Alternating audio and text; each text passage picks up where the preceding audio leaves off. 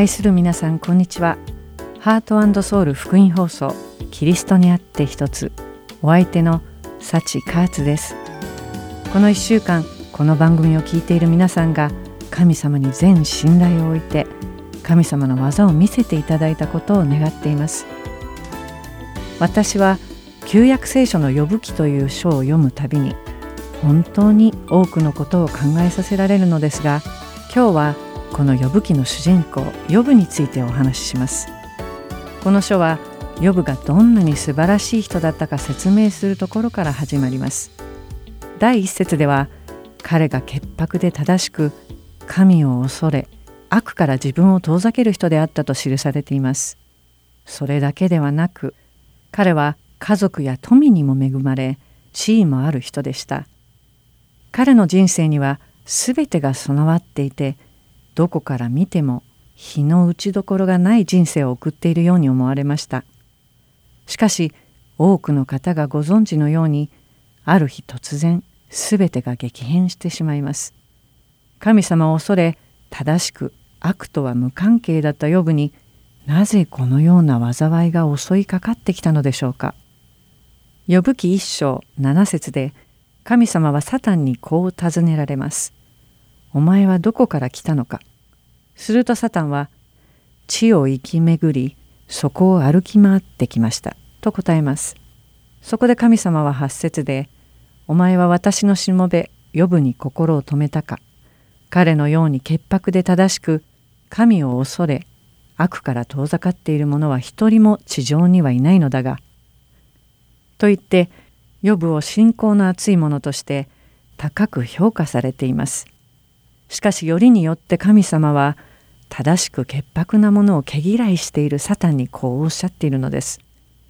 サタンは人々を神様から引き離すことを喜びとしていますから神様にこれほど認められている予部の存在をサタンとしては放ってはおけません。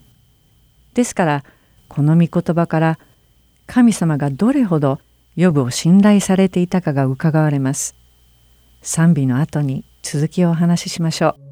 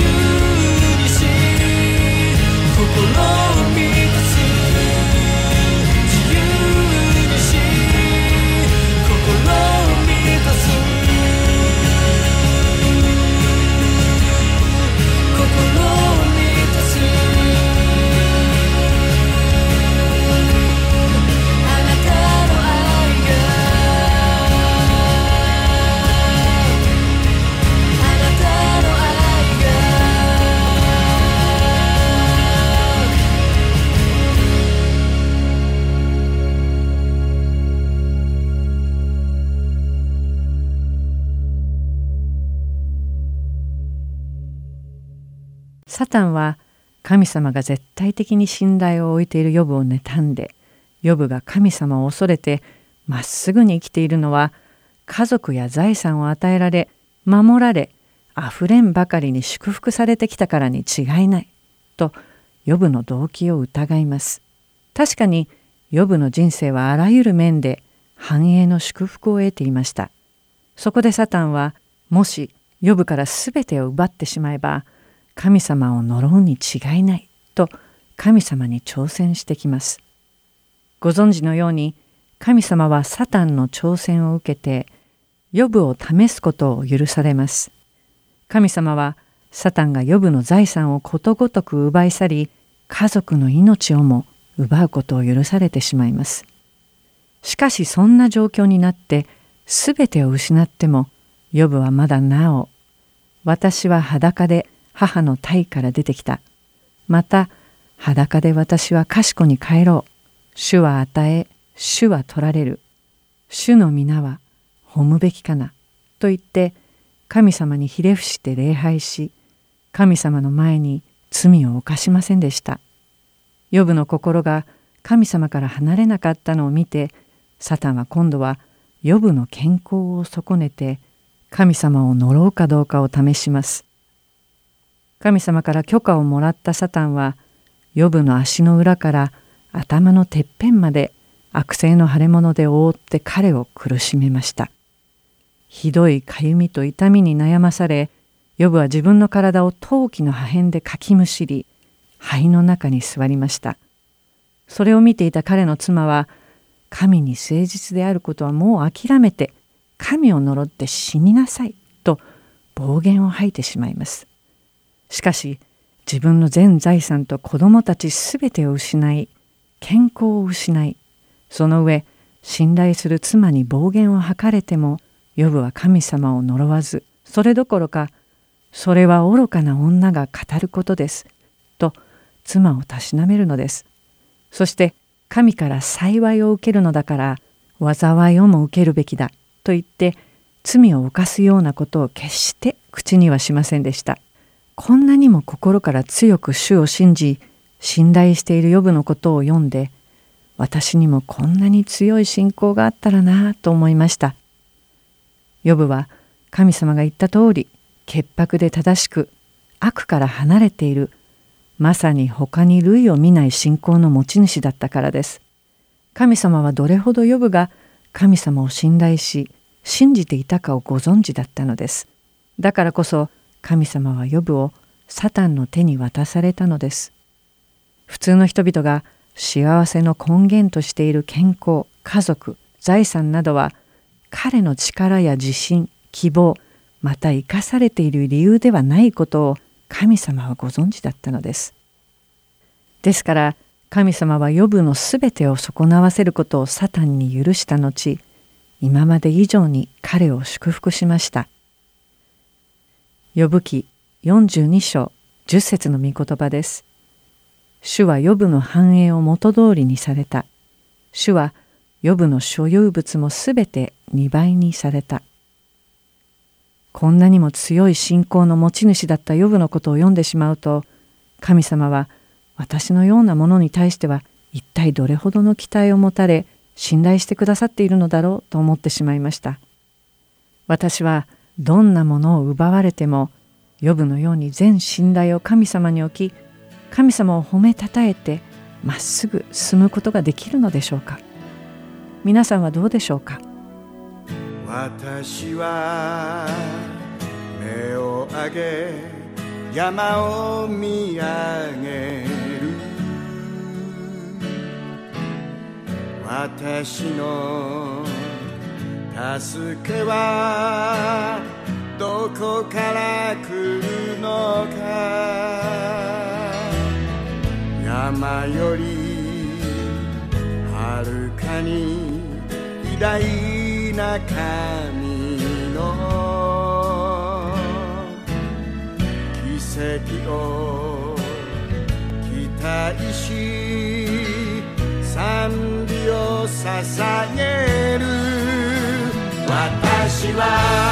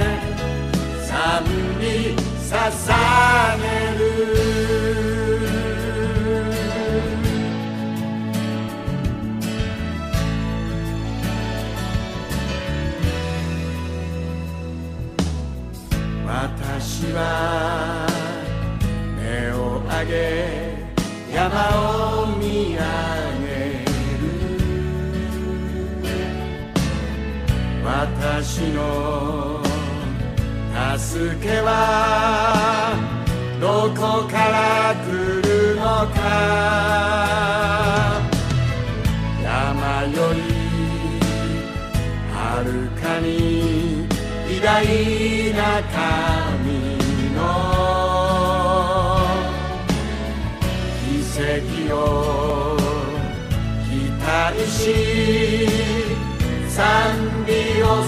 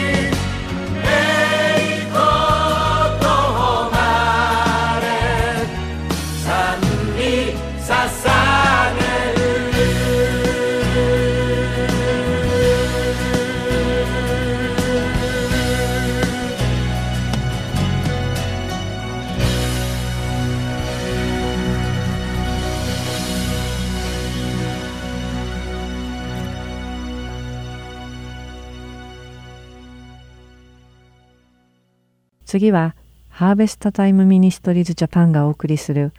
中川健一先生のバイブル Q&A です。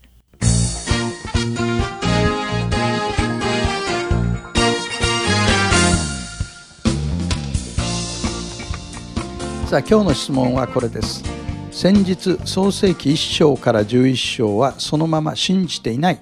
というクリスチャンに出会いました聖書のある部分は信じているがある部分は信じていないという人でもクリスチャンなのですかという質問です確かに聖書のある部分は信じてないとか奇跡は信じないよという人がおりますこの人たちはいわゆる自由主義神学の影響を受けている人たちです。そこで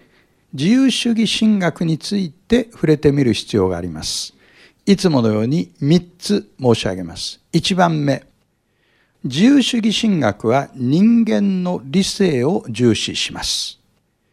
もっと言いますと自由主義神学者は現代科学や現代思想と聖書を調和させようとしてるんです。その前提にあるのが科学的知識こそ誤りのないもので聖書には誤りがあると考えているんです。しかし、もし聖書に誤りがあるならば、聖書の教える救いは信頼性のなるないものになってしまいますから、ここに自由主義神学の大きな問題があるわけです。二つ目、自由主義神学は聖書に記録された奇跡を否定します。特に三つのことを挙げたいと思いますが、一つは創世記の天地創造の記事を、これをほとんど神話のように扱います。二つ目、イエスの処女降誕。三つ目、イエスの復活。こういったものを信じないのが自由主義神学の特徴です。しかし、もし聖書の奇跡を否定するなら、それはキリスト教ではなくなります。なぜならば、キリスト教はイエスの復活という歴史的事実の上に立っている信仰だからですね。そして3番目に、自由主義神学は永遠の滅びからの救いよりも隣人愛を強調します。どういうことかっていうと、罪の裁き、永遠の滅びといったものは昔の人が考えていたことで無視してもいいんだ。それよりは今生きているこの地上において人としていかに隣人愛に生きるかが強調されます。そこではイエスは道徳の教師とみなされます。しかしですよ皆さん。イエスという方は自分は神だと宣言されたんです。もしイエスが神だっていうのが嘘だとしたら、イエスが道徳の教師ではないってことになりますね。道徳の教師っていうのは嘘は言わないはずですから。だからイエスをどのように考えたにしても、イエスは道徳の教師だという選択肢はないっていうことです。イエスは文字通り神の子であるか、あるいは嘘をついてるあるいは思い込んでいたというような人物であって道徳の教師ではないということです。このように見てくると結論的にはこういうことが言えます。自由主義神学に立つキリスト教は聖書的キリスト教ではないということです。次の質問は私の友人に自殺願望のある人がいます。聖書は自殺についてどう教えているのですか？という質問です。いつものように3つ申し上げます。第1番目、人がいつどのようにして死ぬのかを決めるのは神です。なぜならば命は神からの賜物です。プレゼントです。ですから、呼ぶ記一章の21節には、こういう有名な言葉が書かれてあります。私は裸で母の体から出てきた。また裸で私は賢に帰ろう。主は与え、主は取られる。主の皆は褒むべきかな。これが第一番目です。二番目、そこから出てくる次の結論はこれです。自殺は神の権威への挑戦です。自殺っていうのは聖書的には殺人です。加害者と被害者が同じだというだけで、これは殺人であることに変わりはありません。ですから、自殺は罪です。さらに、自殺は周りの人たちに癒しがたい傷を残します。3番目に、しかし、聖書には自殺願望を抱いた人たちが登場します。例えば、ソロモンという王様がこのように言っています。私は生きていることを憎んだ。これは伝道者の書2章17節です。つまり彼はもうすべての富や名声を手に入れた後、虚しくなって、もう生きているのが嫌になったって言ってるんです。預言者エリアという人もこういうふうに言っています。主よもう十分です。私の命を取ってください。私は先祖たちに勝っていませんから。これが列王記第一の19章4節ですね。エリアの場合は、これは燃え尽き症候群ですね。彼は勝利した後、がっくり来ちゃったわけですね。このソロモン、エリア、自殺願望を持ったんですが、幸いなことにこの二人は自殺しませんでした。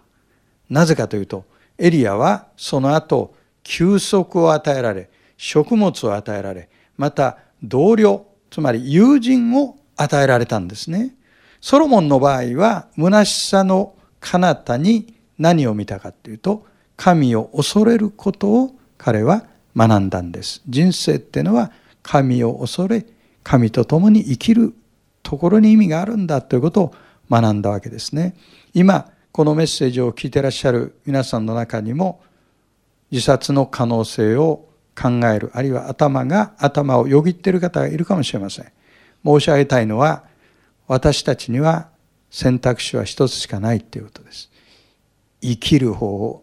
命を選ぶということです。そしてそう決めたときに、必ず逃れの道が用意されます。ですから、聖書を開いてください。教会の扉をノックしてください。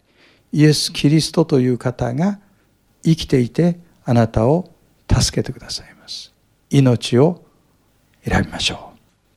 次の質問は、クリスチャンでも自殺する人がいます。その場合、救いは取り消されますか？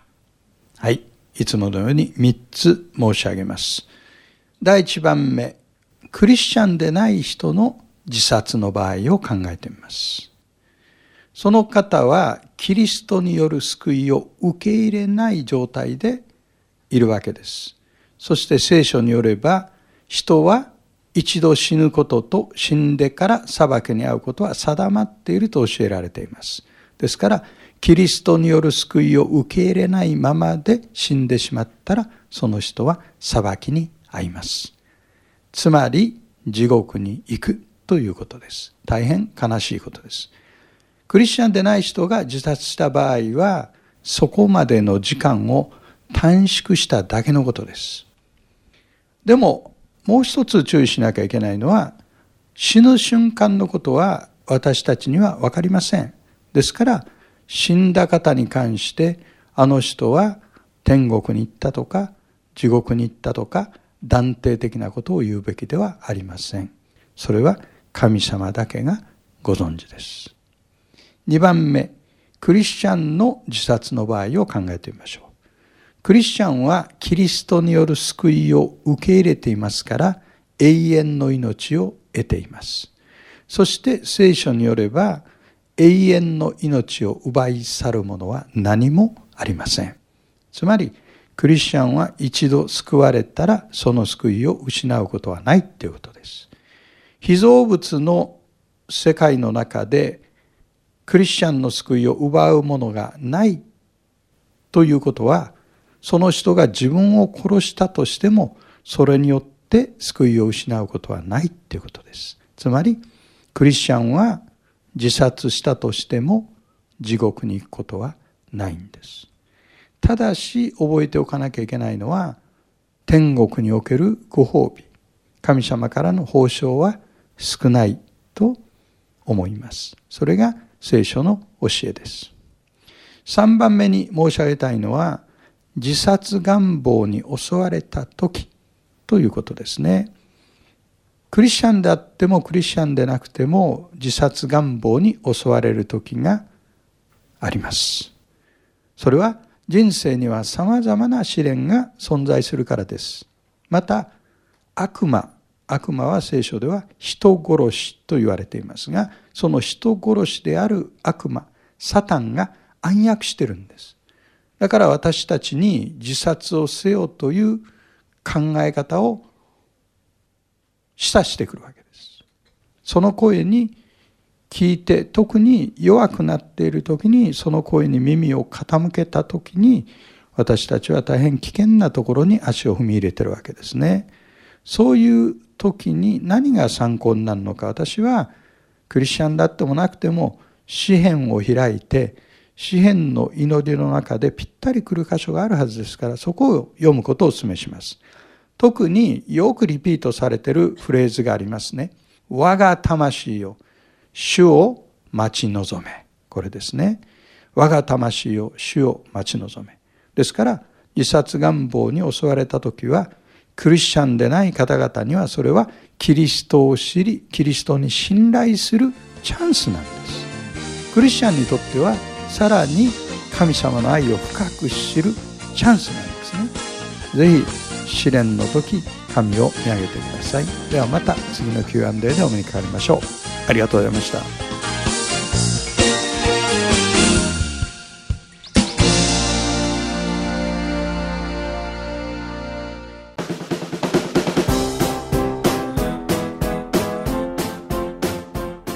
去のプログラムの中でもう一度お聞きになりたいプログラムがありましたら、ハートソウルのホームページでお聞きいただけます。ウェブサイト www.heartandsoul.org をご検索の上、レッスンと表示されている視聴ボタンをクリックした後、スペシャルプログラムを開いていただければ、ご記号のプログラムをお楽しみいただけます。また、すべてのプログラムをご自宅のコンピューターにダウンロードできるとともに CD からお聴きいただくこともできます。CD ご希望の方はハートソウルまでお電話をくださるか E メールからご連絡ください。電話番号は602-866-8999 E メール heartandseoul.org アットマーク gmail.com までご連絡ください。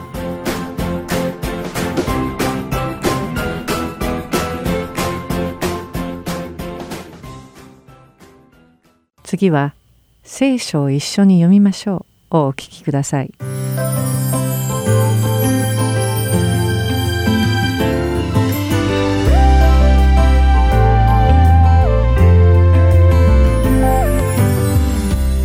皆さんこんにちは。聖書を一緒に読みましょうの時間です。お相手は私横山勝です。今日も一緒に聖書を読んで学んでいきましょう。さてクリスマスのシーズンになるとここアメリカの多くの家庭では家の前にキリスト降誕の置物を飾ります。そして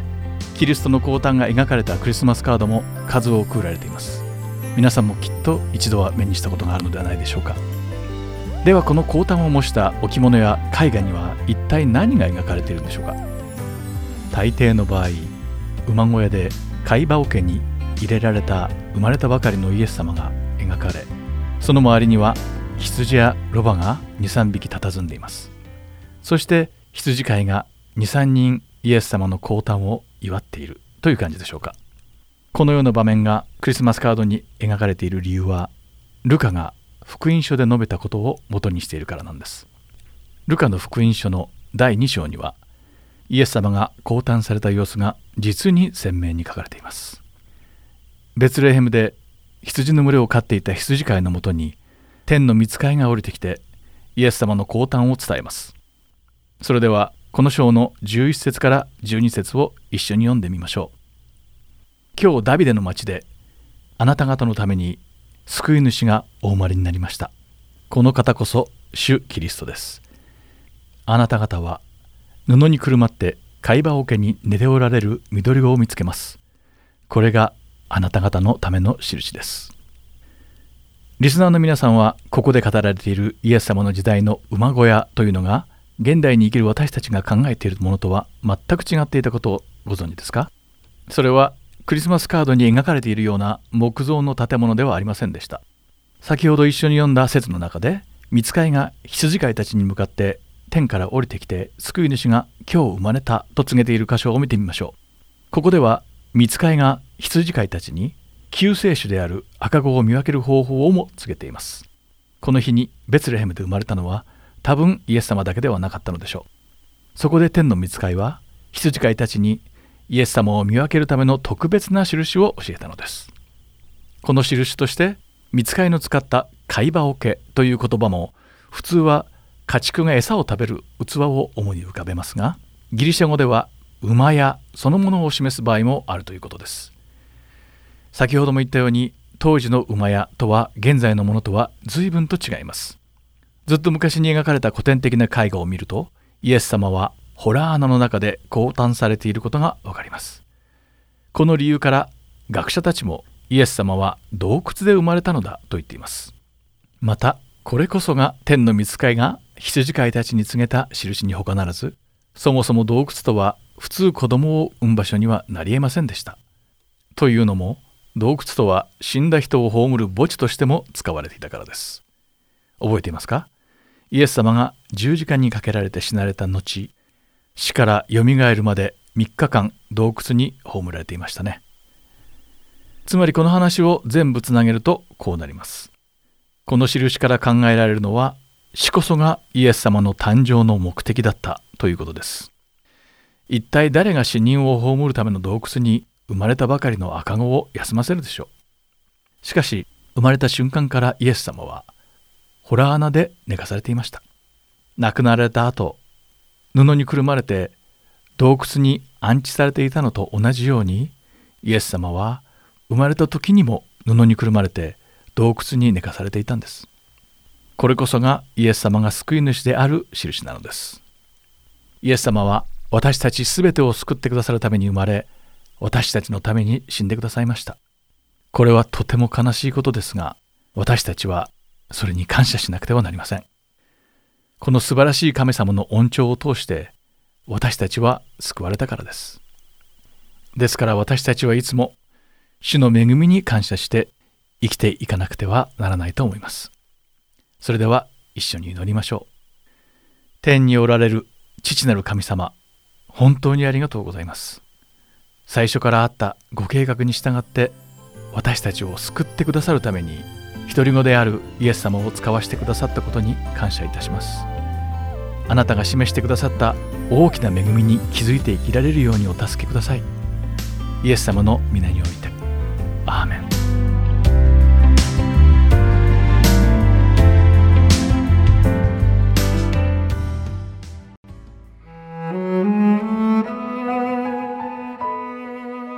今週はルカの福音書2章1節から21節をお読みいたします。その頃、全世界の住民登録をせよという勅令が皇帝アウグストから出た。これはクレニオがシリアの総督であった時の最初の住民登録であった。それで人々は皆登録のためにそれぞれ自分の町に向かっていった。ヨセフもガリラヤの町ナザレからユダヤのベツレヘムというダビデの町へ登っていった。彼はダビデの家系であり、血筋でもあったので、身重になっているイーナ漬けの妻マリアも一緒に登録するためであった。ところが、彼らがそこにいる間に、マリアは月が満ちて、男子のウイゴを産んだ。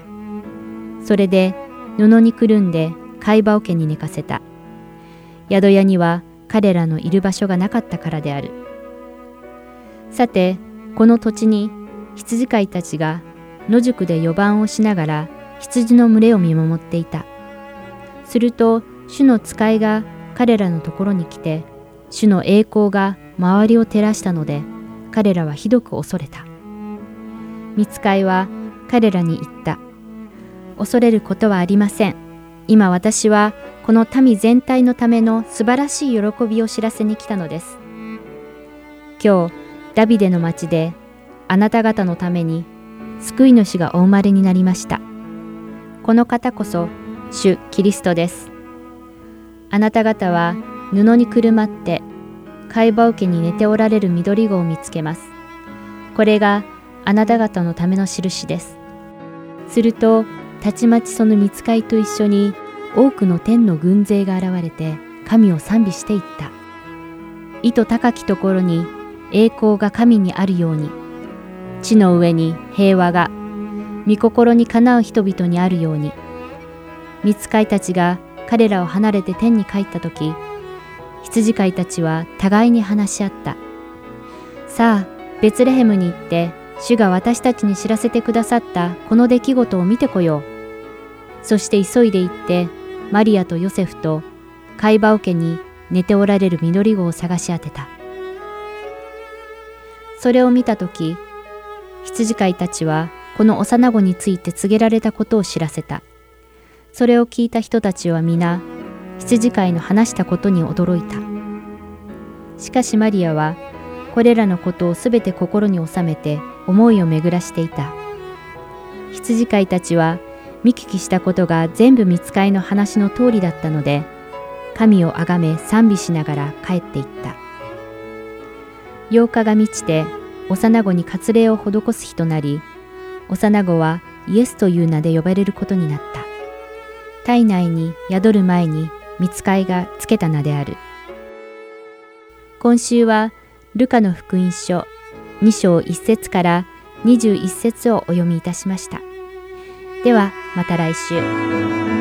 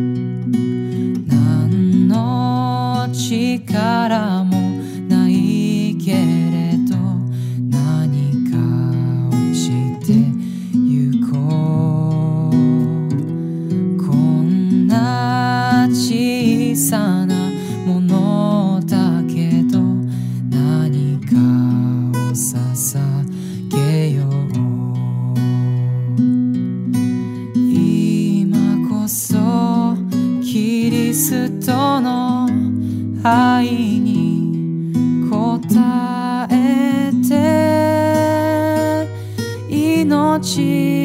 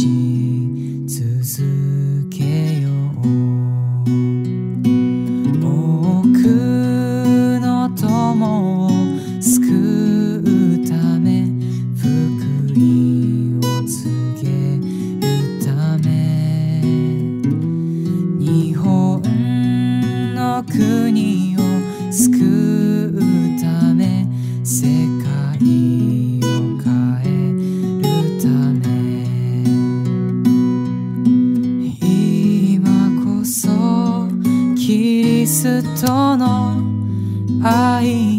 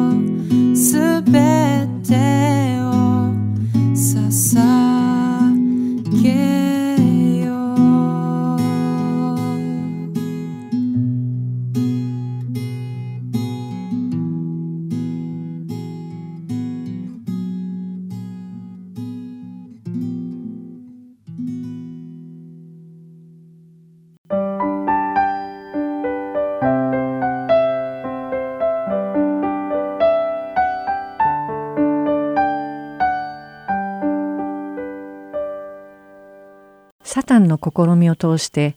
神様がどれほどヨブを信頼されていたかを読んで私がサタンの試みにあっていたら一体どうなっていたのだろうか考えてしまいます。私たちはどんな試みを受けたら神様を呪ってしまうのでしょうか健康あるいは持ち物を失うことでしょうかおそらく多くの人々が子供や伴侶が巻き込まれることであるいは成功や栄誉が絡むようなことで神様を呪ってしまうかもしれません。一体どんなことがその引き金となってしまうのでしょうか。また自分にとって一体何が神様よりも大切なのでしょうか。サタンは弱みにつけ込んでこれだけは手放せないというような物事を巧妙に使って私たちを試みに合わせます。ですからサタンが何を使って自分を試みようとしているかを見極める必要があります。皆さんは一体何を手放せずどんなことが霊的な成長の妨げになっているでしょうか。神様は神様こそ私たちにとって何よりも全てのことよりも大切な存在になることを望んでおられます。そして私たちがクリスチャンとして成長することを望んでおられるのです。さて視点を変えてこれを違う角度から考えてみましょう。もしも私たちが今日困難にあったとしたらそれは神様が予部を信頼されてその苦難を許されたように私たちに対しても私たちがその困難を乗り越えられるという信頼を持たれているということではないでしょうか。私たちも予部のように困難にあっても忠実に神を崇められるのだと信用されているのかもしれません。もしも今苦しみに遭っている人がいるのならなぜこんなに辛いところを通らなければならないのだろうという疑問を持っているのではないでしょうか。突然襲いかかってきた病だったり愛する人を亡くしてしまったことかもしれません。お金の問題だったりどう頑張っても良くならない家族の問題でしょうか。それとも避けることのできない頭の痛い人間関係でしょうか？皆さんの中にはこのような困難の中にいる人がきっといることでしょう。でも私たちにはなぜ人生でこのような辛いことが起こるのか？その理由は分かりません。しかしたとえその理由は分からなくても全てのことは神様の深い目的と許可なくしては何一つ起こりえないのです。そこには私たちには見えない脈々とした神様のご計画があるのです。たとえ今は辛い時であっても神様は必ずその困難を通して私たちを成長させてくださり神の子であるイエス・キリストに似たものになれるように私たちを作り変えてくださいます。神様がそれを可能にしてくださるのです。そして神様のなさることに決して間違いはありません。